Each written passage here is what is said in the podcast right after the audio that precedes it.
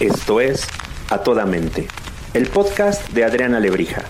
Cada semana un episodio para hablar desde un enfoque humano, divertido y honesto sobre los temas que inquietan a nuestra mente y corazón. Bienvenidos. Hola, ¿qué tal? Un gusto tenerlos nuevamente aquí en A Toda Mente. Hoy estoy muy emocionada porque vamos a tener un tema súper interesante con el que seguro muchas de las personas que nos escuchen podrán reflexionar sobre sí mismos y sobre alguien que tengan cerca y poder tomar incluso medidas y acciones eh, preventivas, quizá correctivas, puede ser, ¿sí? ¿Se puede eso? Quizá correctivas, pero bueno, será seguramente un episodio lleno, lleno de información que estoy segura que les va a servir muchísimo. Hoy vamos a hablar de qué onda con el TDA, el TDA de qué va. Y para eso no pude tener mejor invitada que mi amigocha. Diana Carrillo, que va a estar aquí con nosotros para platicarnos mucho más de eso. Amiga, por favor, gracias primero por estar aquí y compártenos tus credenciales. Pues ¿Por qué tú sabes de esto? Compártenos tus credenciales. Va la parte, ahora sí que clínica, pues psicóloga clínica, también logoterapeuta, también clavadísima en el TDA, porque yo lo tengo. Ok.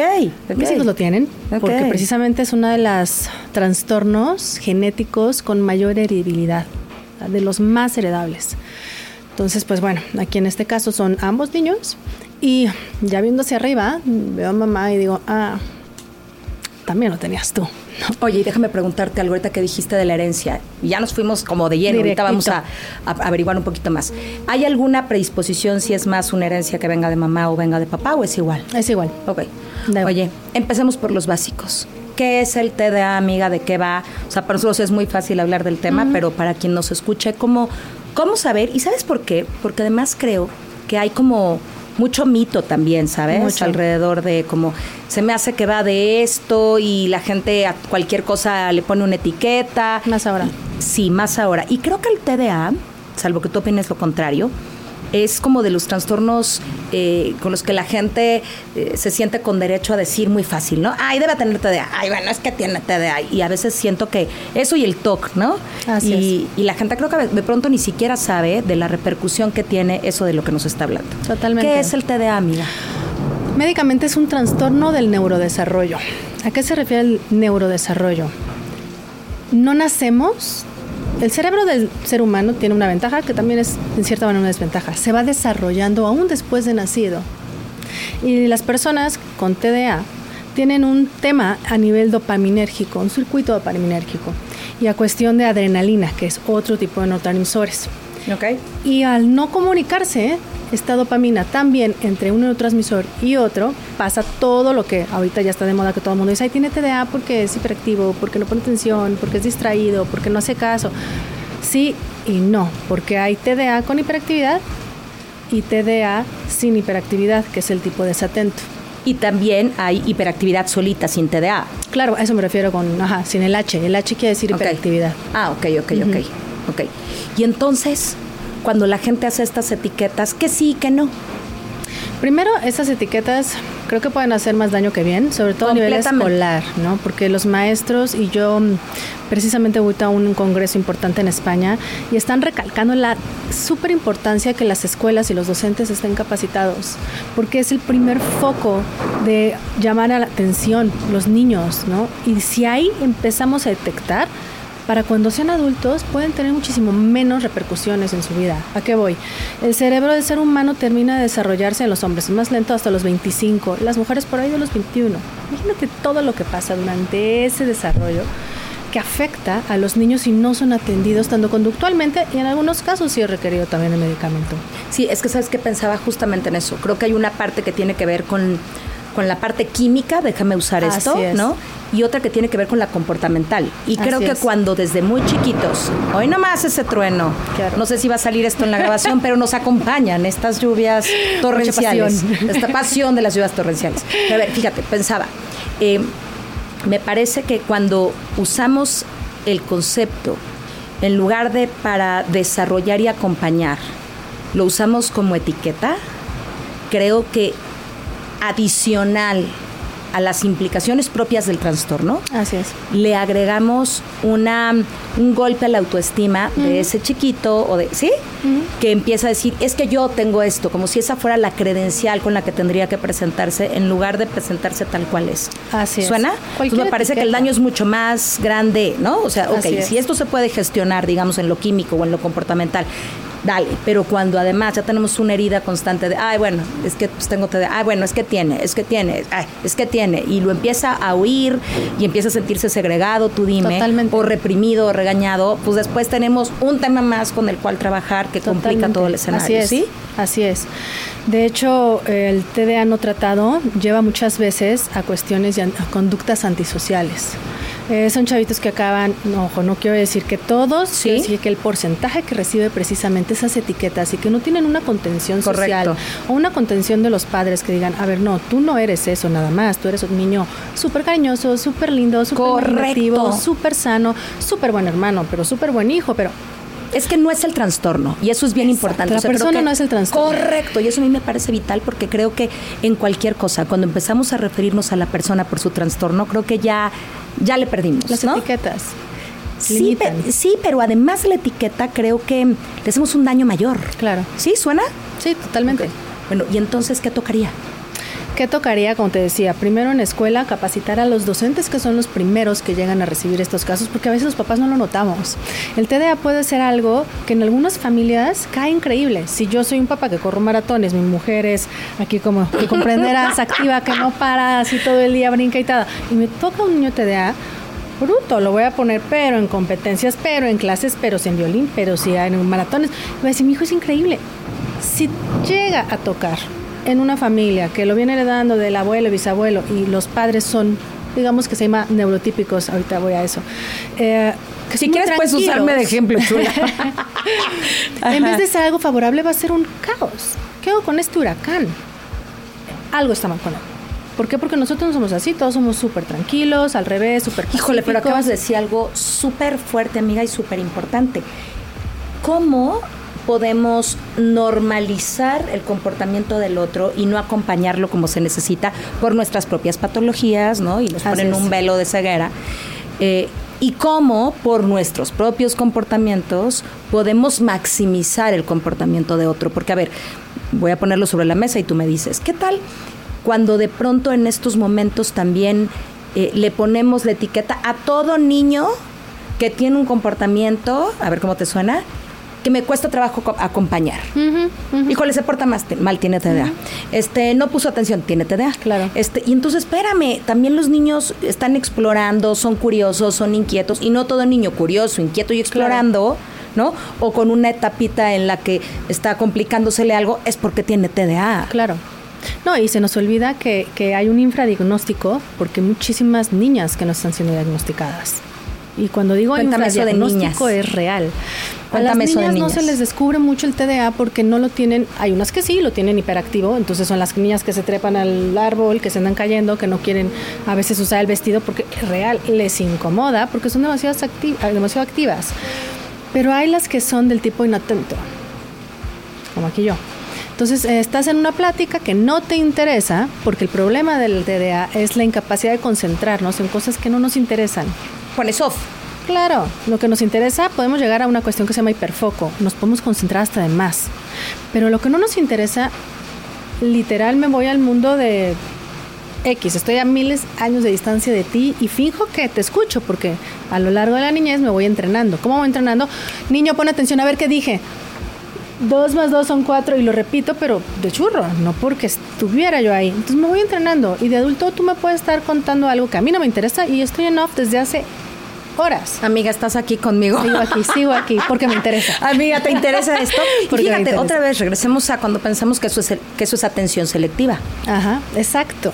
Sí, ah, no. no, es que es atención selectiva. No. es que el tema, a ver, sí, hay veces que puedes poner off, pero esto es un comportamiento mucho más arraigado. Va mucho más allá. Ahorita se está demostrando también, gracias a Dios. Y regresa al tema de las niñas que dijiste. Sí, ¿no? A, a, lo que voy, por ejemplo, con las niñas. Se está diagnosticando mucho en consulta Estamos años luz, la verdad, desafortunadamente aquí en México, pero por ejemplo en lugares este, en Europa, muchas mujeres que llegan a la edad adulta con temas de ansiedad, con temas de depresión, trastornos alimenticios y empiezan a rascar, a rascar, eh, una, casi siempre en momentos ya, este, ya en cuanto a se meten otros eh, profesionales de la salud como nutriólogos, ¿no? como evidentemente psiquiatras, y empiezan a notar que no es realmente un trastorno de, la, de, alimenticio o que no realmente la ansiedad la detonó algo, sino que tiene TDA, porque la TDA tiene una comorbilidad impresionante con la ansiedad. Ya podría decir que es inherente, lo están llamando ya como ah. inherente al TDA. Así es. Esa no me la sabía. Y la depresión también, por O sea, este último año fue actuado, es real. ah, wow. No, te juro que no me la sabía. Sí, es que esto no, no, lleva mucho de que se Órale, órale. Y la me hace sentido. Pero me hace pues, sentido los dos. O sea, la depresión en un momento de obligarte a estar en paz después de estar estos picos de, de no sentirte cómodo donde estás, de, de, inadecuado, de no entender, pues creo que claro que puede estar. Y la ansiedad hace todo el sentido, el sentido también. Sobre todo por la inadecuación. Y por el, imagínate, es, es como, yo estoy tomando una nota en la escuela y todo el mundo lo está entendiendo, pero yo no logro entenderlo. En verdad, obviamente diferentes tipos de ¿Por qué no te importa? No, porque a veces, aunque me quiera concentrar, no puedo. Ese es el problema con el TDA. Eh, y es un drama, en verdad. vemos muchos adolescentes que les recoge tu cuarto. Parte del adolescente que diga, sí, sí, ahorita, ahí voy, ¿no? El típico. Pero en el caso, por ejemplo, ya adultos, dices, quiero recoger el cuarto, pero es que no puedo. ¿Por qué no puedo? Eso se llama postergación, se llama, ¿no? Y no es porque en verdad no queramos, es porque nos falta la motivación que nos da la dopamina. Mm, ok, a ver, fíjate. Déjame ponerlo todavía más simple y tú me dices, sobre todo para quien nos escucha mando a este adolescente que lo haga, este adolescente que parecería que no quiere hacer caso, que vive en su mundo, que se la pasa encerrado y que podría confundirse muchísimo con un comportamiento adolescente en sí mismo. Y de pronto llega, va al cuarto y digo, bueno, es que este me quiere tomar el pelo porque no lo hace. Sí, lo que pasa es que para moverte necesitas dosis de dopamina que no existe. ¿Sí? o está tres veces más que a una persona. Oye, ¿y qué se imagina? ¿Que levantar este vaso es levantar 50 y digo, qué horror? No, simplemente no hay la motivación. Okay. Todo lo que es, te lo voy a Como si tu mano no le dijera esto, levántalo. Tú tienes, tú eh, estás cansado un día y se va a tomar un café y sientes el shot de café, ¿cierto? Sí. Curiosamente, el café tiene cafeína, la cafeína termina en ina. Completamente. Dopamina se estimula porque el café es un estimulante, al igual que la morfina, al igual que las benzodiazepinas, al igual que la cocaína. todos estos son alterados. Exacto. Cuando tú le das metalfenidato, que es el medicamento que se le da a las personas de TDA, que son precisamente estimulantes, genera un efecto claro, que contrarresta, ¿no? Esa. Las personas piensan, no, es que se va a poner súper triste y súper así. No, al revés. Se va a poner normal. No va para arriba porque no la va a estimular. La va a dejar neutral con la motivación y la capacidad de movilizarse y concentrarse. Va a lograr acallar, que eso también es algo que, es súper difícil para, para las personas con este tipo de trastorno las rumiaciones mentales. Todos tenemos estos pensamientos, lo sabes, ¿no? Como estas voces de um, tienes que hacer eso, tienes que hacer lo otro, uy, no, pasó esto, pasó aquello, y no dejamos de pensar en cosas. Pero de repente dices ya, y lo puedes acallar. Las personas con TDA todo el tiempo tienen estas voces. Déjame preguntarte. Mentales. ¿Qué diferencia habría entre esas voces entre alguien con TDA, eh, que es TDA es el trastorno de déficit de atención, ¿no? Y alguien con solamente hiperactividad? Hmm. La hiperactividad. Te estoy preguntando para que aclares mi diagnóstico. No, claro. no, pero es que hay mucha gente que dice, a ver, yo sí tengo esto, pero eso a mí no me pasa. Claro. O cómo sé, porque además creo, a ver, tú dime, que pensando en esto que hablábamos de la ansiedad y de la depresión, que nunca es tarde para saber de qué va, para poder atacarlo. Nunca. ¿No? Y, y, pienso en, no, bueno, pero es que eso, si ya no me lo detectaron de niño, ¿ya qué hago hoy? ¿Sabes? Sí, ya, eh, es que a lo mejor hoy puedes seguir hasta con conductas de riesgo, de las que no has hablado, pero que también son características, ¿no? Y hoy también puedo empezar a frenar eso. O sea, nunca es tarde para tener una vida eh, más alineada, más en calma. A mí me sorprende mucho, pero últimamente en consulta privada, y no sé si te pase, he oído con más frecuencia a la gente diciéndome, quiero paz. Uf, es que paz es felicidad. ¿Sabes? Claro, pero, oye, a ver, pero quieres, quiero paz. Mira, no es lo mejor que me puede estar pasando, pero me da paz. Este, no me encanta, pero me da Sobre todo post pandemia. Sí, entonces lo que estoy buscando es paz. Ok, nunca es tarde para tener una vida en la que tú te sientas en armonía, feliz, con paz. Sí, sí, totalmente. Y, y, se vale tener la edad que tengas y más o menos darte cuenta de por dónde va y acercarte a quien te puede dar mayor claridad. ¿Qué diferencia entre uno y otro? Nunca es tarde. Ahorita eh, hay muchas personas, se está detectando, hay muchísimos adultos, 45, 47 años. Eh, que empiezan a ser diagnosticadas, como te digo, que llegan con temas de ansiedad, que tengan con, temas de depresión, o que llegan por el diagnóstico del hijo y salen con el suyo, como me pasó a mí, que dicen, no, pues siempre tuviste TDA. Y por eso también, y el TDA real, no nada más es una cuestión conductual, eso es lo que se ve, pero el TDA también afecta el sistema límbico, es el que regula, como bien sabes, las emociones. Entonces yo también no puedo modular mis emociones tan fácil como tú, y no solamente mis emociones, no las puedo entender, no las puedo nombrar también, pero por lo tanto tampoco entiendo tus emociones. Y nuestra relación se complica. Claro, entonces no entiendo por qué si te dije tal, porque además tengo problemas para controlar mis impulsos, porque hay un tema grande con la impulsividad. Te digo algo así, tú te pones a llorar y a mí me cuesta trabajo entenderlo.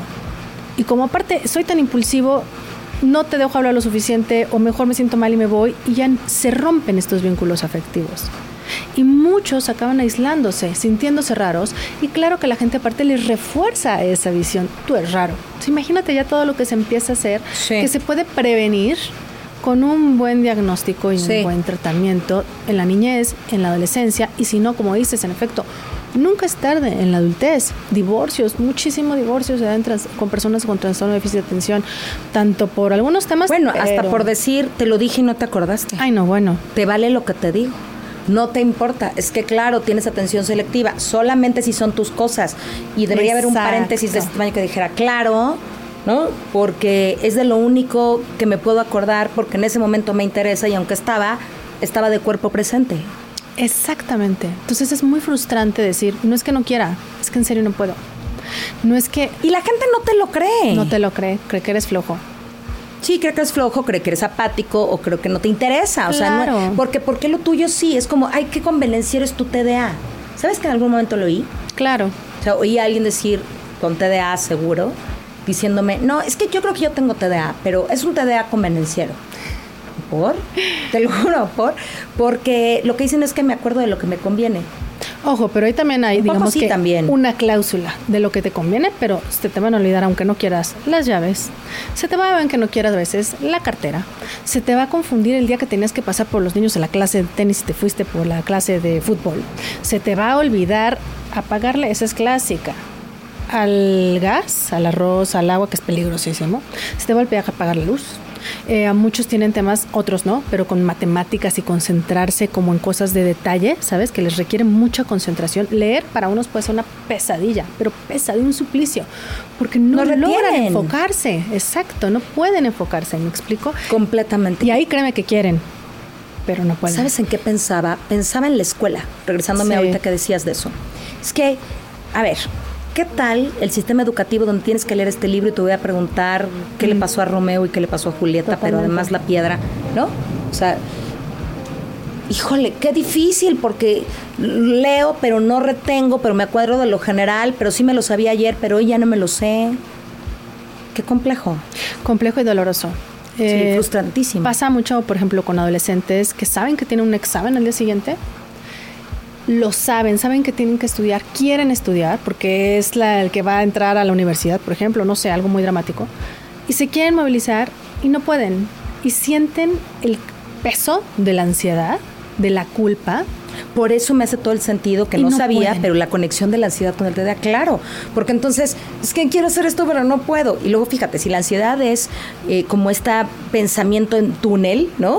Claro. Entonces imagínate, estás lo mismo, no puedo, no puedo, no puedo. Y, es como seguir cavando. Y procrastino, y procrastino, y procrastino. Y luego, claro, luego, ay, es que en dos horas aprendí mucho, pues sí, porque llega la noradrenalina, que es un súper estimulante, ¿verdad? Y el cortisol con todo. Y eso es lo que nos ayuda a movilizarnos, pero no es nada sano esperarnos a que lo que nos movilice sea el cortisol y la adrenalina. ¿Me explico? Es, es un ciclo súper enfermo y súper peligroso, porque a veces jala y a veces no jala. Y, deja de pensar lo súper peligroso, porque también hay una necesidad de sentir, ¿no? Eh, y bueno, que no nos escuche, ¿cómo pongo esto? Que solo nos escucha, ¿cómo traduzco esto de sentirte vivo, de sentir adrenalina. gracias, de sentir adrenalina. Los índices de infidelidad en parejas, muchas veces, muchos casos, tienen TDA. ¿Por qué? Porque estoy buscando esa adrenalina, estoy buscando ese sentirme vivo porque me aburro muy fácil. Me aburro muy fácil. Y tienen un, y eso también se está hablando ahorita, eh, un sentimiento como de vacío y de, ansiedad, de nerviosismo, que es muy difícil que lo expresen, pero cuando lo logran expresar y saben que no solo les pasa a ellos, es como un, un súper alivio porque les está faltando la dopamina, no, el cerebro no la produce, digamos que normal. Entonces tienen que estarla como tomando videojuegos en el caso de los niños, ¿no? Que eso da muchísima dopamina. Entonces, pues claro, me vuelvo adicto y que me dé, que me dé, que me dé. Peligrosísimo. El TikTok, el Instagram.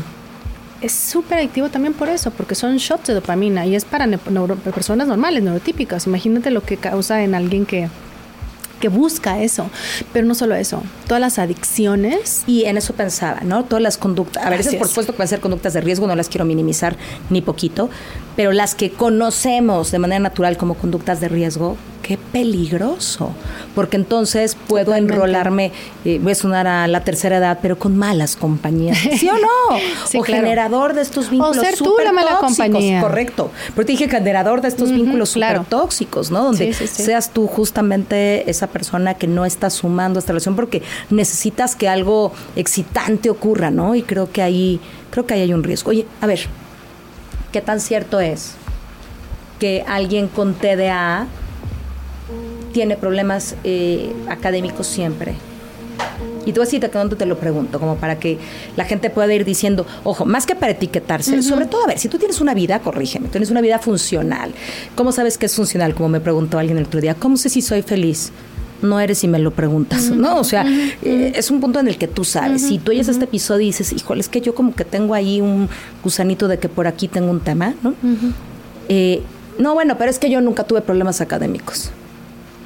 No, bueno, es que sí, pero, pero ¿qué onda con todo lo demás? Como cualquier otro tema, también depende mucho del nivel de inteligencia, ¿no? Del coeficiente intelectual.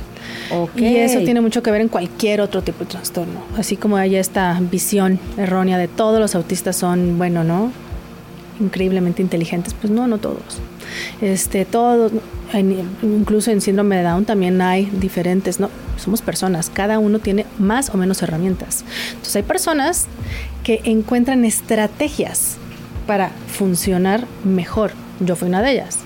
Yo encontré estrategias donde tenía que estudiar hacia los acordeones, entonces descubrí que para mí dibujar las cosas a la fecha y escribirlas a mano hace que mi memoria se consolide.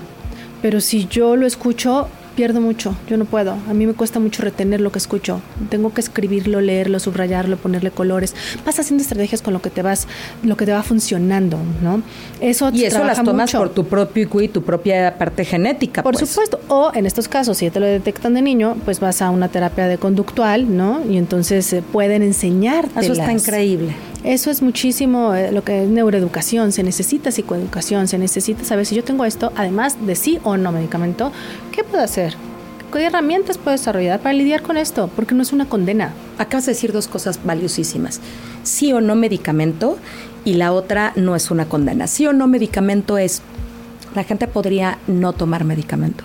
Depende del nivel. Hay Correcto. uno que es más funcional y otro no. Completamente. Entonces, también para quien nos escucha no es, híjole, es que si lo llevo y le diagnostican TDA, a fuerza van a darle medicamento y a fuerza me lo van a tener atontado, que de entrada eso es mentira. Ya hablaremos de eso, pero no quiero que lo tengan atontado. Es que no necesariamente, depende del grado, será si tiene o no medicamento. De hecho, si lo tienen atontado está mal. Completamente, completamente. Algo no está bien. mil por, ciento, mil por ciento. Pero a veces ni siquiera se han sometido a eso y hay toda esta fantasía porque ya sabes, a fulano le pasó y al hijo le hicieron y ta, y que ahorita podemos entrarle ahí. Y de, completamente. Y la otra que te quería preguntar es, ¿qué pasa si yo no puedo llevar a mi hijo, no tengo los recursos para atenderme, pero híjole, me identifico con el 99% de las cosas que dices. Y decías, uno puede irse haciendo de herramientas existen eh, como, no sé, literatura, cosas donde la gente puede, así como cuando tienes a una persona eh, mayor y le dices, híjole, aviéntate tus sudokus y tu sopita de letras y estas cosas para que tu mente se mantenga pensando. Claro. ¿Qué puede hacer esa gente? Hay mucha literatura. Yo creo que no solamente con, hay una que es especialista, por ejemplo, en adultos, Juncal Serrano, que es muy buena, pero yo creo que ahorita una herramienta grande, por ejemplo, puede ser YouTube. Encuentras TDA congresos, porque obviamente no nos... A mí lo que me encanta es eso, ya Instagram parece que todos son TDAs, eh, otra vez un, paciente en consulta, mira, yo tengo esto, esto, esto, y me empezó a mandar por reels de Instagram, ¿no? De, y dije, no, qué mal está esto. En vez de ayudar, nos están echando completamente. pero tierrota. Sí, mal informan y perpetúan como ciertos estigmas, ¿no? Y también, qué fácil, ya no quiero esforzar y echarle ganitas, estoy TDA. Tampoco, ¿no? No se trata Al contrario, de si eres, échale muchas más ganas. Exacto, los que tienen tienen que echarle mucho más ganas. Pero eh, hay mucha información en redes, hay mucha información en libros y mucho más accesible. Aquí el problema que tenemos en México es que a la fecha todavía, desafortunadamente, hay psicólogos, psiquiatras que no acaban de creer al 100% en esto. Y eso es un tema porque puedes perder mucho tiempo con un mal diagnóstico, ¿no? Este, no, señora, no es esto, es que lo educa mal y crean culpa en los papás que de por sí. De por sí, reina, aunque te digan que sí es, Claro, es que no tomé suficiente ácido fólico, lo que sea. O sea, sabes que hay una onda así y me reí porque hay un, creo que es en Instagram o algo de, este, ay, ¿cómo se llama? Como de los que no tomaron ácido fólico, sí, ya Sé. por eso, me, sí, por eso me dio risa. Pero claro, de entrada va a haber una culpa, porque los padres, muy mal hecho, pero a veces vamos evaluando nuestro, nuestra paternidad, nuestra maternidad a través de cómo va mi hijo. En lugar de entender que hacemos lo mejor que podemos, ¿no? Oye, Regrésate entonces. Hay recursos, hay cualquier momento donde pudiéramos hacer eso. No siempre tiene que haber un medicamento, pero un diagnóstico oportuno puede hacer una diferencia abismal. Sí, sobre todo porque, ¿cuáles serían, amiga, las principales? Ya dijiste por ahí algunas, eh, o los riesgos más altos. El abuso de sustancias, el trastorno por adicciones, eh, como estamos en esta búsqueda de dopamina, eh, y aparte se nos está olvidando algo bien importante, la hormona. Ay, sí, Entonces, cuando el adolescente empieza con todo este bombardeo, tanto los niños como las niñas de testosterona, estrógena, progesterona, se vuelve loco el cerebro. Y de por sí no pensamos, porque el prefrontal, la parte prefrontal es la que está evaluando todo el tiempo los riesgos. Y el tema del TDA está precisamente anclado con el funcionamiento del área prefrontal no, ya valió. imaginar. Exactamente. Entonces, precisamente, este accidentes automovilísticos súper frecuente en Estados Unidos. Si hay una estadística de cada 10 personas de adolescentes se diagnostica que 6 tienen TDA. Imagínate, el porcentaje es altísimo. Eh, porque y sí pasa. Más otras cosas no vi el camión, no vi el, no, no lo vi, no, no lo vi. O iba pensando en otra cosa, o ay, ¿qué puede pasar si agarro el celular? Pasa en otra cosa. Eh, um, el, como te digo, el abuso de sustancias, claro, sobre todo los estimulantes, pero tampoco se habla mucho sobre todo de estimulantes me hace sentido porque el estimulante me, hace sentido. Claro es lo que estoy es lo que estoy pidiendo. El estimulante me, neutraliza me pone bien no me pone loco me ayuda a concentrarme pero también la marihuana me ayuda a bajar mis niveles de ansiedad. Te acuerdas que mencionamos finge de este finge de, medicamento no Exacto. de hecho en el tema de las adicciones es muy curioso porque digamos que todos nos automedicamos con las adicciones. ¿Qué pasa? Eh, cuando las mujeres tienen un tema, alguien con TDA, por ejemplo, o alguien que no tenga TDA, pero que tiene un tema de ansiedad, y es una mamá y está trabajando y está toda estresada y dice, ay, es que yo necesito bajarle a esto. Recurren las mujeres más a medicamentos, controlados o no. Y los hombres recurren más, por ejemplo, a la cervecita después del trabajo. Lo que pasa es que es mucho más difícil que una mujer se vaya a tomar su vodquita después del trabajo. Pero esa es su automedicación. Sí. Eso les ayuda a bajar el estrés. Los dos buscan lo mismo, persiguen exactamente lo mismo. Pero cada uno lo obtiene de maneras diferentes. Entonces, digamos que es las que tiene que ver, con el punto de la fragilidad. Yo, como mujer débil y frágil, un medicamento que me ayude, ¿sabes? De verdad, si el hombre no, no, yo necesito medicamento. Yo aquí me echo una jarra porque soy muy hombre. Y también porque la mujer es más cuidadora, entonces tiene que regresar a que si los niños, a que si Pero aunque no, amiga, aunque no, tiene que ver con un tema mucho más también, creo yo, de, de lo socialmente aceptado. Sí, ¿sabes? Pero así funciona, ¿no? Buscamos, y no solamente es las adicciones como las drogas, también puede ser el sexo, ¿no? Porque claro. con la hormona, imagínate las adolescentes, los adolescentes que están en todo este despertar, y quiero la emoción, descubro el sexo y es como, wow, entonces me desbordo. Me, desbordo y, y no me logro contener, porque el TDA también tiene esta falta de control de impulsos, porque también es la misma zona a nivel frontal. No, e incluso pensaba en, en algunas relaciones súper tóxicas. La codependencia. ¿Sabes? La codependencia está puesta ahí, entonces me trata muy mal, pero te juro que no lo puedo soltar. Pero está a ver, pero si a veces. Claro, porque es que tiene partes buenas. No, no, no, tiene partes muy excitantes. Exactamente. Sí, o sea, no es que sea un buen tipo, es que de pronto te da unos shots de adrenalina que te pueden encantar. Claro. Y luego te, y les más, el simple hecho de, ay, aviéntate del, del edificio y aquí tienes donde te cacho y que te lo quite, ya en sí mismo ese shot de, ¿qué va a pasar? Ya es suficientemente energético. Y hay personalidades que son más proclives al drama, por lo mismo. Sí, claro. Porque el drama nos hace sentir vivos. Y genera cosas. Claro. ¿Sabes? Entonces genera cosas alrededor. Cuéntame de la hiperactividad. La hiperactividad se más en niños que en niñas, pero no por eso deja de existir en niños. Pero sí, en efecto, y se describe como más en niños que en niñas, ¿no? Mucho más, ah, el porcentaje es mucho más en niños. Escuché al revés decía, no, en niños que en niños. Que niñas. y la descripción que, que, más me gusta es como si tuvieran un motor dentro. Amiga, yo tengo. Yo tengo, quien me conoce, quien nos escucha, yo tengo motor este con pilas permanentes, mega duracel, sí. Pero este motor no te permite estar aquí. O sea, yo puedo estar aquí y tengo que estar moviendo esto, tengo que estar acá y me tengo que ir, me tengo que ir. ¿Te acuerdas que te mencioné estas voces internas? Sí. Bueno, ocupan todo el tiempo de hecho lo confunden muchas veces con como cuestiones obsesivas, como rumiaciones. ¿Por qué? Porque no permiten que estés tranquilo, no permiten que estés en paz. Me tengo que ir, no, estoy muy incómodo, esta silla está muy mal, ya no quiero, no, esta está mal, no. ¿Y qué está pasando afuera? Está lloviendo. Estoy a mil por hora, este motor no me va a dejar en paz. En los adultos las uñas, ya sabes, como que si los padrastros, que las me muerdo, es una ansiedad que no me deja, pero realmente más que la ansiedad es la hiperactividad que no está bien gestionada y se vincula con la ansiedad. Claro, y, pensaba ahorita, ¿verdad? Te decía, yo tengo ese y tengo el motor en encendido permanente.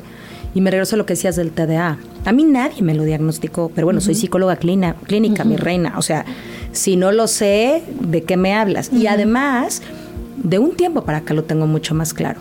Pero claro, me hace todo el sentido, como decías con la TDA, uno va encontrando algunos recursos. Claro. O sea, si me preguntas, ¿alguna vez has estado con la pierna así? Jamás. ¿Alguna vez te mordiste las uñas? No. Este, sí, sí me quito los pellejitos cuando no traigo gelish, porque como que me lo siento, ¿sabes? se te da ansiedad. Eh, sí, como que, no, como que me atoro o algo, como que se me pone sequito. Más como porosidad. Ajá, ajá. Y entonces me preguntas, no, nunca tuve como realmente conducta de riesgo. Bueno, ni siquiera realmente, nunca tuve conducta de riesgo. Creo que me porté bastante bien. Eché mucho rock, pero de verdad no tomaba. Tenías la contención. Claro, pero fíjate, hay algo bien interesante. Yo, por ejemplo, no me apago. O sea, yo duermo todos los días con tapones, como para decirle a mi mente, ya se acabó el día. Fíjate qué fuerte, porque todo el tiempo hago cosas. El otro día me llamó mucho la atención porque eh, Iñaki me dijo, Ma, ¿por qué hay números en tu regadera? Se metió a bañar en mi regadera. Y entonces. Te pregunto lo mismo, ¿por qué hay números? Claro, no, no sabía, no es, no es una característica típica. ¿Por qué hay números en mi regadera? Te lo juro. Porque hago cuentas con el vapor. No, bueno. O sea, como que de pronto algo pasó. Bueno, no pasó, pasa. A partir de ahí me hago, me hago consciente. y está claro. Y entonces está el vaporcito.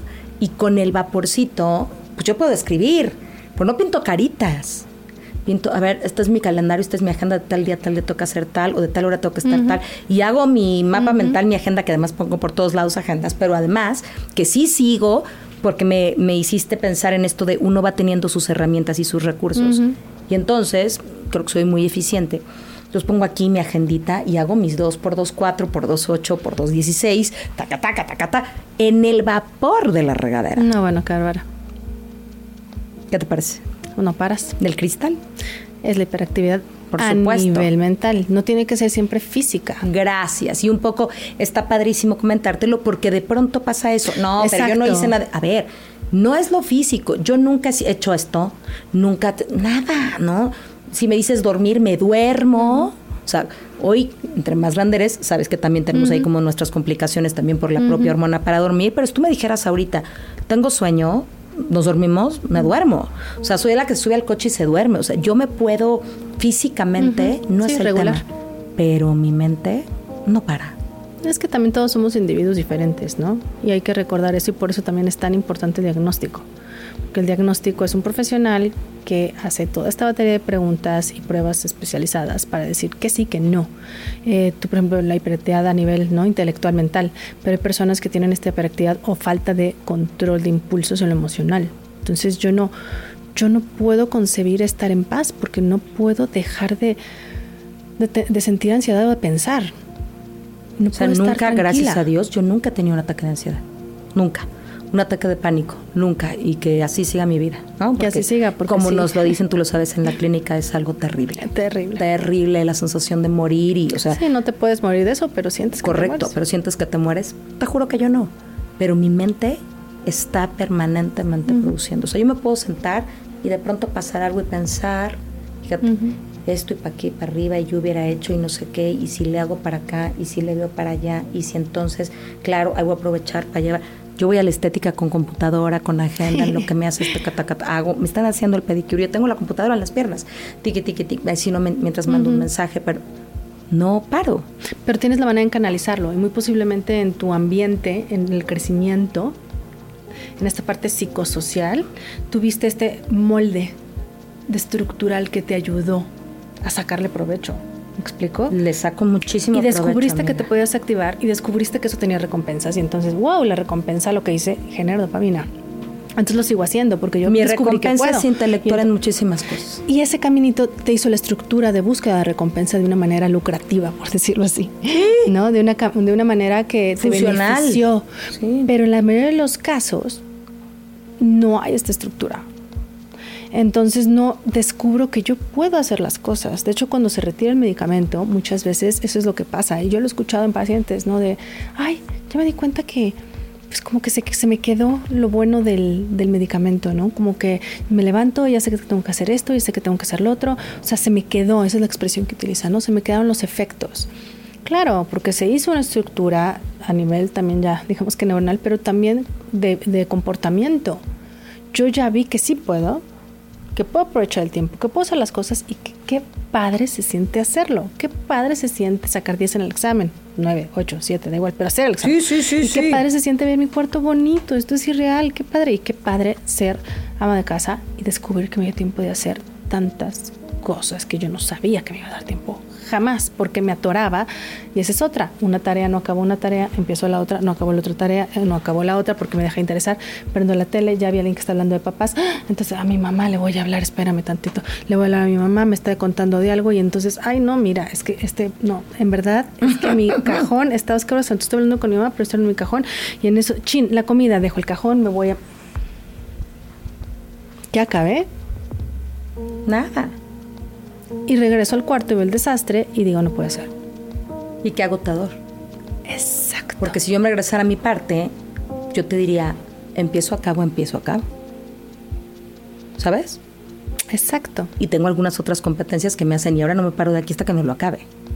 Pero sí creo que, que tiene que ver con un proceso de estructura y déjame regresarme un poco hasta hasta esta genética desde la herencia y el IQ y una serie de cosas que te pueden ir dando cierta contención, pero pero es, es complejo y lo que yo lo que yo pretendía con este episodio es justamente eso, amiga, como como clarificar, como quitarle todos estos tabús, ¿no? Y me gustaría que, que nos contaras un poquito de eso, que hacen que la gente no se atienda, eh, que hacen que la gente no lleve a los niños a atenderse y que de pronto lo único es que en algún momento pueden acabar en situaciones mucho más complejas. Entonces, yo digo que si tú necesitaras, tuvieras un problema de azúcar, tuvieras diabetes, claro. necesitaras pues, entrarle a la insulina, pues es un tema de estabilidad, ¿no? Ok tienes que estar estable porque te puedes morir. Ok, pensemos que aquí no es que te vas a morir de porque tienes TDA, pero te puedes poner en una situación de riesgo porque tienes hiperactividad que te puede llevar al mismo final. Ah, así es. Entonces, como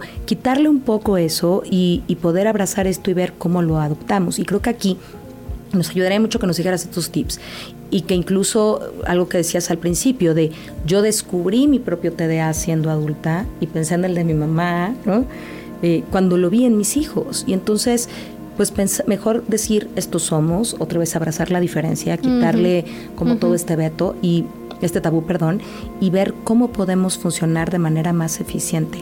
No solamente en el diagnóstico, sino en los acompañantes. Así es de alguien que amas que tiene que tiene este trastorno. ¿Qué, qué, podemos poner ahí como Dijiste algo bien bonito, como abrazar, ¿no? Como entender nuestras diferencias. Hay otra corriente que no es la médica per se, pero habla de la neurodivergencia, que según te has escuchado.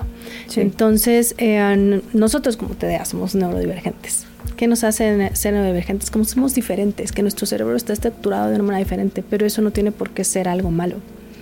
Eh, hay una teoría que me encanta, que es de un genetista que dice, si estos neurodivergentes fueran defectuosos, por decirlo así, la misma genética a lo largo de la historia los hubiera eliminado, por ¿sabes? Porque normalmente se hereda lo que es funcional para la entidad, para, digamos, para la raza humana. Eh, si no funciona, si no sirve para un propósito, deja de existir, ¿no? Y lo que son las personas neurodivergentes, que son los autistas, que son los de Down, que somos nosotros, que seguimos. Y pareciera que cada vez somos más. ¿Me explico? Y eso está en, debate, lo que es que ahora se diagnostica Correcto, más. Te iba a decir que ¿no? si es que somos más, si es que se diagnostica más, si es que la propia aceleración y sobreestimulación nos ha llevado a poner atención en todo y en nada. Si esto del multitask, que estamos todo el día diciendo, por favor, dejémoslo, pero ya lo mandaste y ya lo hiciste y ya lo tienes, ¿no? Que te obliga a volverte multitask o, a enfocarte en eso y lo asociamos en algún momento equivocadamente con tu capacidad, ¿no? Es una crack, es capaz de... Y hoy es, no, por favor, ponte en una cosa, pero creo que todos esos estímulos también, corrígeme, si lo tenías dormido te lo despiertan, ¿o no? Así es. Así es. Pero sí, regresando a cómo, cómo, cómo abrazar, digamos, que esto, esta cuestión del TDA, yo digo que hay datos muy específicos que nos hacen únicos y muy valiosos para la comunidad, ¿no? Eh, por ejemplo, para que nosotros nos pongan una etiqueta es como de risa, porque si algo tenemos es que estamos siempre fuera de la caja. Nunca vas a encontrar en algo tradicional un TDA. Si va a brillar es porque está haciendo algo fuera, ¿no? Entonces de repente son los mejores guionistas, los mejores escritores, los mejores maquillistas, se salen de las reglas, se salen de la caja, se salen de lo establecido, porque toda su vida nunca han podido estar en lo establecido. Y a veces dejan de luchar y siguen su propio camino y descubren en lo que sí son buenos. Entonces también son súper, pero súper persistentes, porque les cuesta todo tres veces más. Tienen muchísimo coraje, pero coraje desde el latín, de la palabra corazón, ¿sabes? Son fuertes, son, desarrollan porque también les cuesta mucho más trabajo, pero lo que, los que logran brincarlo, una empatía muy peculiar, logran sentir y entender a la gente desde otro lugar, que también es sumamente valiosa, y ven la vida desde otro enfoque. Entonces, eh, sumamos mucho, solamente falta darles como esta voz y por eso me gusta también esta mirada de la neurodiversidad, porque de repente nos hace cuestionar también qué hace el ser humano en el mundo, ¿no? Si lo hubiéramos estado haciendo todo también, pues no estaríamos como estamos, ¿no? Quizás es una oportunidad para replantearnos muchas cosas y entender que hay otras cualidades que podemos llegar a desarrollar como seres humanos y que los neurotípicos, que son todas las personas que, pues bueno, digamos que somos son normales, con todas las neurodiversidades pueden complementarse, ¿no? Y, bueno, y podríamos ponernos mucho más filosóficos, a mí decir si lo neurotípico hoy sigue siendo funcional, ¿no? A lo Por mejor lo neurotípico es lo más disfuncional que podemos seguir. Si los neurotípicos han tenido, digamos que la autoridad del control en este mundo, pues creo que muy bien, muy bien, no le parece. yo también creo, que, no. Yo también no, creo que no, no, va muy bien en popa la situación. Completamente. Oye, amiga, a ver, ¿qué debería identificar una mamá o papá que nos escucha para antes de dar los 200 tropiezos Ojo, fíjate lo que dije, los 200 tropiezos, los 200 regaños otra vez, es que no puede ser, es que contigo de veras no se puede, es que otra vez en la escuela, todos los 200 regaños previos. ¿Qué tendría que identificar para decir, aquí como que hay algo? Es una pregunta complicada, porque como te dije, a veces mucha la carga, es la carga genética. Entonces, en muchas ocasiones, el papá también la tiene. y es difícil detectar algo cuando tú lo has normalizado, ¿sabes? Entonces ahí está la primer, el primer tip. Que tú hayas sido una calamidad.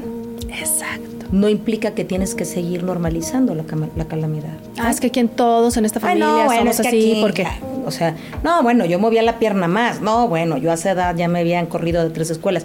A ver, sí, pues, pero no normalicemos lo que no debería ser normalizado. O quizás papá sí, pero abuela tenía, ¿no? Fue la abuela que siempre estaba como de viaje, de inquieta, que nunca, ¿no? La rebelde. Ok, por aquí puede sonar. Y yo creo que como todo, la comunicación, ¿no? El entender que nuestros hijos no son nuestro reflejo. Que como tú dices, el comportamiento de nuestros hijos nos está comunicando todo el tiempo, pero no tenemos que sentirnos culpables si las cosas no salen bien por el contrario, bajarnos, ¿a qué me refiero? Bajarnos a su altura, mirarlos a los ojos, intentar conectar de corazón y decir, ¿qué es lo que pasa? ¿Qué pasa? ¿Por qué no puedes leer esto? Está, ¿Te cuesta mucho trabajo en verdad? Eh, ¿Te facilita más otra materia que esta? ¿En verdad no te puedes quedar quieto? ¿Te gusta hablar tanto? ¿Cómo te sientes por dentro? Sé que estoy ya, ¿no? Haciendo unas preguntas muy específicas y más tirándole. Pero, por eso me refiero a bajarte al nivel de los niños, verlos a los ojos y realmente preguntarles qué está pasando con ellos. Porque muchos chiquitos se sienten totalmente aislados y solos y no saben cómo comunicarlo. Niños no. Niños no. Pero bueno, me imagino, ¿qué tal, qué porcentaje, así, moneda al aire, ¿eh? ¿Cómo qué porcentaje de tu consulta llega por TDA? Mm, yo vería como un 30% ahorita. Ok, alto. Sí. Y mira que ya hay personas que tienen, que es la ansiedad por lo que llegaron, ojo, ¿eh? o la depresión por lo que llegaron, o incluso un trastorno alimenticio por lo que llegaron. Y después descubrimos que es también el TDA, que tiene la comorbilidad, ¿no? Okay. Porque imagínate, mi vida acabé la carrera, apenas pude, pero todos los trabajos me corren, no te este, sirvo para nada, se me olvida todo, este, no logro concentrarme y entonces no tengo ningún buen trabajo y entonces mejor ya me encierro en mi casa, ya no hago nada y tengo una depresión y una ansiedad. Pues claro, y la pareja o no tienen pareja. Sí. Porque no pueden modular los celos, no pueden modular el abandono, porque aparte son malheridas de, de infancia, ¿no? Entonces brinco, este, aviento guitarras, hago esto, porque no me puedo modular. Y por eso es tan importante como psicólogo referir a psiquiatras para evaluar. Sale y sale, empiezan con, con medicamento, a veces te da cuando la ansiedad no es muy fuerte, porque si no también tenemos que empezar con un ansiolítico para poder modular y ya después el, el, el, tratamiento este, de TDA. Y de repente les cambia todo. Es que no puede ser sea, ya no me enojo tanto. Pues no, porque ya se está modulando. No, es que ya, ya no siento como esta prisa de todo rápido, todo rápido.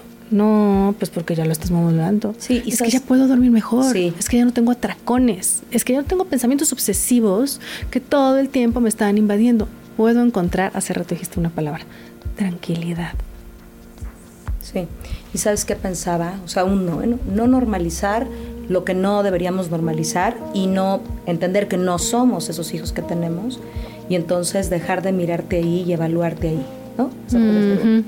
La otra me parece que, a ver, ¿tú qué opinas? Como, sí, claro que le bajamos el acelere al niño, va a cambiar tu dinámica. Mira, este hermoso silencio. ¿Cierto o no? Así es. Y a veces se nos van a acabar los pretextos. Uf, da para otro episodio. Da para otro, da para otro. No más eso, ¿no? Sí, eso ya es híjole, sistémico. este, claro, es que si esta se cura, déjame usar ese concepto, si este lo regulamos, ya como retengo a la pareja que está aquí, a veces... ¿Y quién se vuelve el otro malo de la historia? Porque nos sirve perfecto para, decir, bueno, mira, ni estamos tú y yo, negra. Pero, no lo podemos tener ahí, ¿no? Este, si te vas a ver peor, entonces si ahora te lo componemos... Claro. Estoy siendo súper... No, totalmente, eh, sí simplista, ¿no? Sí, sí, sí. Entonces ahí hay temas sistémicos que se tienen que trabajar. Entonces no carguemos a, la persona, ya no solamente lo voy a dejar en el niño, a la persona con este comportamiento como responsable de mantener sistémicamente y creo Que tocaste algo bien padre, o sea, me lo voy a mover un poco, pero Por favor. llego a lo mismo, ¿no? Yo estoy cansada de que fulanito no hace la tarea o de que no recoge su cuarto o de que no controla su forma, incluso a veces beben mucho porque les cuesta trabajo parar, ¿me entiendes? Pues, no pueden. Y le grito y le grito que haga esto y no me hace caso y no puedo controlar. Y yo ya me cansé de ser esa mamá. Yo me cansé incluso de ser esa esposa, porque uff, hay muchísimos matrimonios que dicen, ya por Dios, o sea, no soy su este, no soy su mamá, soy su esposa. Lo conocí así, pero no pensé que fuera a ser tan grave, me explico. Sí. Em, cuando estas personas que son acompañantes, por decirlo de alguna manera, de alguien con TDA, acuden a terapia, también es súper sanador, porque entonces yo descubro que ¡ah! Yo no tengo que ser la mamá gritona horrible todo el tiempo, no tengo que ser la bruja, ¿sabes? O sea, él tiene esto y es algo que se puede atender y mi relación con mis hijos puede cambiar, la relación con mi pareja puede cambiar enormemente. Y sé que no es porque quiera fregarme o que me desobedezca o que sea una falta de respeto, no, es porque en verdad hay una condición que se tiene que tratar. Entonces yo también me quito esa carga. Yo también voy a ir más tranquila. ¿Sí me explico? Sí. O sea que funciona así como lo planteas tú desde ese lado, pero si le damos la vuelta, y queremos, puede haber una solución. No necesariamente se tiene que atender a fuerza a la persona con TDA. Y no necesariamente genera ruptura. ¿Sabes? O sea, lo que nos pasa, nos pasa, pero el tema es cómo vamos a interpretar y actuar con lo que nos pasa. Y creo que ahí hay un gran punto. Así es. Entonces también la otra es, si no hay manera de que esa persona, porque a lo mejor es un adulto y si le digo, como estos memes nuevos de si te arde, si que te dicen que vayas a terapia, ¿no? Ah. Tienes que ir, te, toca ir a terapia. Sí, no quiere, ¿no? Claro, entonces, bueno, pues a lo mejor no es un tema donde el otro se atiende, pero yo puedo atenderme para ver cómo gestionar de una manera más eficiente mi relación. Tú lo dijiste, si yo cambio, todo cambia. Completamente. ¿No? Entonces, tomar nuestra responsabilidad, que nos toca a nosotros, también porque si es pareja, nosotros elegimos una pareja así, porque la elegimos, nos guste o no nos guste. ¿No? ¿Desde dónde la elegimos? Desde sentirnos... Dios nos hace las patologías nos juntan, dirían por ahí. Exactamente, ¿no? Entonces también aceptar mi responsabilidad. Yo lo conocí así. Yo cuando conocí a mi, a mi esposo, lo primero que le dije, porque sé que lo vi, me encanta, me pareció guapísimo, evidentemente no. Pero le dije, bueno, te tengo que confesar algo, tengo TDA. Y me dijo, ah, ok, sí, está bien. Le dije, no, es que no sabes lo que es. No digas que sí antes. Lo dijo con mucha certeza. Claro, sí, sí, sí. Le escribió no, bastante, pero creo que estaba más interesado en otras cosas, ¿verdad? En, estar conmigo. estás chulísimo. Gracias. No, en estar conmigo y en formar una familia y todo, pero ahora cada vez que me dice no. Y siempre que hablamos de este tema con más personas me dice, Diana me lo dijo desde el día uno, ¿no? Me lo advirtió. Entonces, este, él y yo hacemos, que también es otra forma muy linda de trabajarlo, equipo porfa, tú sabes que estas son las cosas que de repente a mí se me pasan. ¿Me acuerdas, porfa? Ok, y yo trabajo mucho en que otras cosas no se me pasen porque sé que son vitales para él. ¿Me explico? Y ayudamos a gestionarnos porque también los neurotípicos tienen sus temas. A ver, a ver, bueno, bueno, bueno. También nos da para otro episodio Exacto. que es neurotípico. Exacto. ¿no? Lo neurotípico es funcional, como te decía hace rato. Queremos estos neurotípicos que somos ahora. Pero yo como una buena TDA lo que me sobra son rutas alternativas para cualquier problema, ¿no? Entonces de repente compensas, puedes empezar a dar lo que son tus fuertes a la otra persona y se crea algo súper bonito y lo mismo pasa con madre y con hijo. También pueden nutrirse desde otro lugar, súper diferente, pero tenemos que aceptarlo, tenemos que tomarlo, tenemos que ser compasivos con las diferencias de ambos, porque ninguno es perfecto, gracias a Dios. No, y para esta otra persona que tiene este trastorno, el neurotípico tampoco le parece lo más sencillo. Y es como con estas diferencias y coincidir, dirían. Así es. Amiga, ¿qué te gustaría decir para que la gente que en este episodio nos escuchó y nos vio Ay, pues que se quedara es que hay tanto y está tan delicioso, de verdad, porque también creo que en esta versión de los grados, ¿no? También es como sí, pero no, sí, pero más poquito, pero a eso. Exacto, y ahí tenemos un mundo de aderezos que le ponemos esos diferentes colores, porque es como no es categórico, o sea, no es TDA, es como TDA con estas cositas, pero hiperactividad con estas cositas, pero neurotípico con estas cositas. Así es. ¿Qué te gustaría, amiga? Que si um, les suena tanto a ustedes o de alguien que aprecian, que quieren, que y algo resonó, algo resonó, busquen, si no es la ayuda per se, ¿no? Y todavía están un poco renuentes o temerosos a acceder a algún este, lugar de salud o algún profesional, busquen información. En las redes están eh, um, cualquier cantidad de síntomas TDA, pero este, desde la psicología clínica, no desde Instagram, por favor, no desde Facebook, ¿no? Sino de una manera más profesional.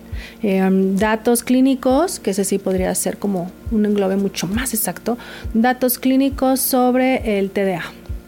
Y amiga, también me, parece que hay que poner todas tus redes en el episodio y esto, porque pues también que te busquen, quien diga, yo necesito acompañamiento para... Con todo el gusto. Que te busquen. Con todo el creo gusto. que por ahí puede haber también... Y a mí me encanta mi trabajo y me encanta hacerlo desde un lugar muy compasivo, muy cariñoso, porque finalmente cuando entendemos que todo esto también ocasiona muchos problemas de autoestima, que por eso es tan importante también buscar ayuda, porque si no nos llevamos entre las patas también el corazón, ¿sabes? Nuestro, el del otro, qué necesidad. Si no, y a lo mejor hay temas que pudieran haber, que con eso quizá empezábamos, ¿no?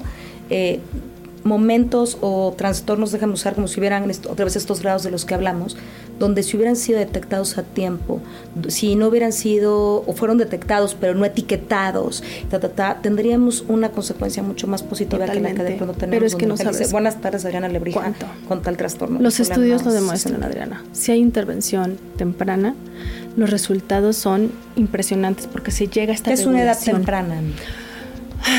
De preferencia, infancia, adolescencia, adultez temprana. Nunca es tarde. Hay personas que tienen 47, se están medicando y, ah, ¿qué es esto? No lo puedo creer. ¿Cómo no sabía que una pastillita podía cambiarme la vida? Sí. Pero cuando lo hacemos entrada a la adolescencia, antes de la adolescencia, durante toda esta época de formación a nivel neuronal, muchas veces las cosas se modifican de tal manera que hasta, todo eso hay personas que dejan de tomar medicamento y ya no lo necesitan, ¿sí me explico? Y se regula. Esto es bien importante. El medicamento puede no ser eterno. No. Porque pronto es, no, toda la vida va a tomar. Yo siempre digo, no, esperemos. No, hay personas que sabes que me conozco ya también. El autoconocimiento es sabiduría y sabiduría es, ¿no? Control, poder, todo. Que yo lo voy a tomar solo cuando sé que tengo un evento importante y que me tengo que concentrar muy cañón. Entonces, ese día sí me la tomo fine, qué padre. Y ya no pudimos tocarlo del tabú de los medicamentos, pero si la gente se toma se toma medicamentos para todo y me explico por qué va a ser un diferente un medicamento que te ayuda a la química cerebral. ¿Por qué le tenemos tanto miedo? Obviamente de la mano de un profesional. ¿Por qué le tenemos tanto miedo? Porque desconocemos. Porque como es la cabeza y la cabeza es un misterio para todos, mm. nos da miedo. El hígado no nos pone locos, el riñón tampoco, pero la cabeza tenemos este tabú eh, de la enfermedad mental nos puede volver locos. Pues no, precisamente nos eh, ayuda. más bien tiene que ver con la locura. ¿Se va a volver loco? Claro. ¿Qué hacemos cuando alguien se vuelve loco? No hay manera. Da miedo. Lo que no conocemos siempre nos da miedo. No sabemos cómo manejarlo, no sabemos cómo etiquetarlo. Entonces a veces es mejor no saber. Nope. El medicamento ayuda para cuando tiene que ser. Cuando no, no y el tiempo que tiene que ser. Pero en el Inter perdemos muchísimo material que se pudo haber dejado. Hay niños con porque se da mucho también dislexia que hay muchos con problemas de lenguaje, muchos con problemas de, de disculcalia, de no pueden hacer matemáticas. Imagínate que se quedaron atorados ahí porque no hubo una intervención temprana. Si lo hubiera habido, lo superan y se vuelven adultos de no, yo veo matemáticas y se me cierra la cabeza, no puedo, no, yo no puedo, yo nunca aprendí a hablar bien y tengo como este tema ¿no? de, lenguaje y esta inseguridad y mi autoestima mermada y no, yo nunca pude con mucha gente y con presentarme públicamente en un lugar porque siempre me sentía aislado y el ser humano no nace para sentirse aislado de una comunidad. Eso es precioso. Tiene que estar integrado y esta visión tiene que cambiar. Entonces también es bien importante verlo desde otro enfoque. Tabú el medicamento. Tabú el yo siempre fui así. Uf.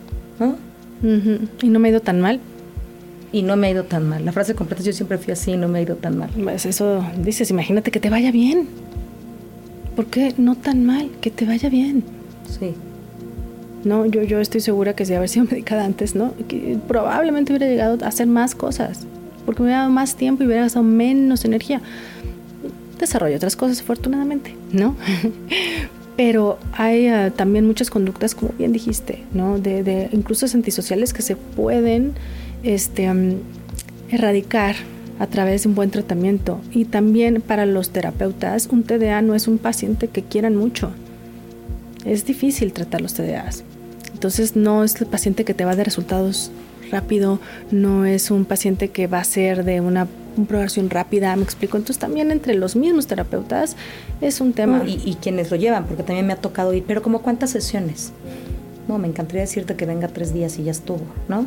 O sea, no es como de, le voy a hacer una radiografía de la rodilla, lo paramos y viene rehabilitación. Ah, no, y los que llegan media hora tarde, porque obviamente el manejo del tiempo el también es todo un tema, ¿no? Entonces también tú tienes que entender que están en ese proceso. Y la palabra que usaste en principio, acompañarlos. Es una compañía desde la compasión, desde el entendimiento, desde buscarse a ellos mismos, comprenderse, ya que se entienden, se abre todo un nuevo panorama. Sí, oye amiga, y yo te decías algo de la cabeza, ¿no? Lo que, no el medicamento porque eso no está bien y ta, ta, ta, y qué tal. Y, el TDA no es locura, no sé si me explico. Porque también hay como ese veto de, ¿no? También hay ahí un qué bueno tabuzazo, ¿no? Como de, híjole, no, no, pues está loquito. Uh sabes que siempre he estado muy loco, tiene TDA. No es locura. Alguna vez, ya hace un par de años, alguien me dijo, ay, es que me impresiona cómo no te, no te, no te sientes mal cuando dices que, que tienes TDA. Le digo, pues no le digo, ¿tú tienes diabetes y te avergüenzas? ¿Qué, tiene que ver una cosa con la otra? No tiene absolutamente nada por qué avergonzarte. Es como si te avergonzaras también del color de tus ojos o del tipo de tu piel o de de que los dedos no son perfectos, de que me explico es un y hay gente que se avergüenza de todo eso. Imagínate. También los esperamos en terapia. Imagínate si también los esperamos en terapia. Hijo, me parece que es fíjate, usando esto de la cabeza, ¿no? Me parece que es un gran punto como de entender que la cabeza claramente es un misterio, pero no lo podemos evadir. Más bien tocaría, otra vez, abrazarlo, entenderlo, eh, meternos en estos procesos de autoconocimiento. que es hermoso. Claro, porque yo te, te voy a decir que me gustaría como decir también desde mi parte para ir cerrando. Una buena vida se construye. Claro, no nos pasa, se construye. Es correcto. Entonces, híjole, es que bueno, pues ya, ¿qué, qué puedo yo hacer con esta vida si me tocó ser TDA? ¿no? Para una buena vida se construye. Totalmente de y creo que me gustaría también rescatar esto de buscar las herramientas que te van a ayudar a construir Antes una buena, de que me vaya, una buena Una herramienta importantísima también como tip que cada vez se demuestra su importancia. Yo lo trabajo mucho en pacientes y no sabes cómo, cómo ayuda también a todo lo que son trastornos de ansiedad, depresión. Eh, lo que es mindfulness y meditación está viniendo desde ya, ¿no? obviamente ancestralmente, pero ahorita el mundo occidental está dándole reconocimiento finalmente a todas estas técnicas, está haciendo cambios abruptos, impresionantes también en el TDA. Entonces nos sitúa en el aquí y en el ahora, nos ayuda a relajar estos caballos de fuerza que tenemos a todo vapor. Entonces también este, para los que busquen algo que pueda ayudarlos, recuperar la paz. ¿no? Un poco de mindfulness, de yoga, de meditación, inténtenlo, pruébenlo. El TDA lo complica mucho más porque no puedo, no puedo estar tranquilo. Me dormí, está bien, te lo juro. También. No, Adri, es que me dormí, siento que estoy perdiendo el tiempo. Te dormiste fine, de manera natural, qué rico. Descansaste. Pero el entrenamiento va haciendo milagros. Puedes entrenar, también es trabajo, como dices. Me encanta, me encanta. Y hay muchísimas apps que pueden, que pueden ser por ahí de utilidad. Así es. Pues me encanta. Amiga, muchísimas, muchísimas gracias por haber venido. Yo feliz, yo feliz. Me encanta, me encanta, porque creo que de veras tienes mucha claridad y muchas cosas que compartir. Yo creo que lo que hoy más necesitamos, sin duda, ahorita pensando en eh, si las redes o algo de pronto te dan información que no es real, ¿no? Lo que necesitamos es información real, valiosa, claridad, para poder encontrar buenos caminos para construir esa buena vida que todos nos merecemos. Y si ya se meten en redes, por favor, por lo menos sigan a doctores, a psiquiatras, a personas certificadas en el área. Eso sí saben, ya por lo menos estudiaron para poder dar ese tipo de información. Vaya, quiero cerrar con el día que mi amiga oiga este episodio. Eh, tuvo ahí un tema con un medicamento y ella decidió que iba a cambiar la dosis, ¿no? Entonces, de otras cosas, pero se dijo al doctor, le dio mucha vergüenza decir, yo modifiqué el medicamento. Entonces le dijo, eh, doctor, usted y yo como colegas, ya sabe, y ya se, tomé la decisión de bajar la dosis, pero hay colega, sí, colega, usted muy mal, pues sí, muy es que a veces jugamos a eso, ¿sabes? Como, no, no, esto así es, pero tómate la mitad, no, tú tómate un poquito más, por favor, con la, entendamos que con la salud no se juega. Claro, y más con la caja de acá. Es correcto, hoy con la emocional menos. Que además esto, aunque parece, aunque es un tema que pertenece a lo neuro, tiene un impacto en lo emocional brutal, ¿no? Ahí es donde creo que donde creo que es súper importante. Amiga, nuevamente muchas gracias. te quiero, muchas gracias. Y a todos ustedes, mil, mil gracias por habernos acompañado en este episodio y nos vemos pronto, pronto. Bye.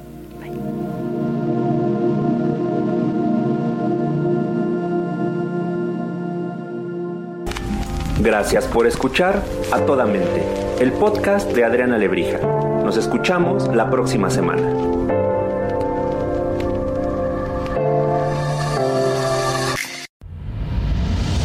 Esto fue una producción original de Podbox. Suscríbete y escúchanos en todas las plataformas de podcast.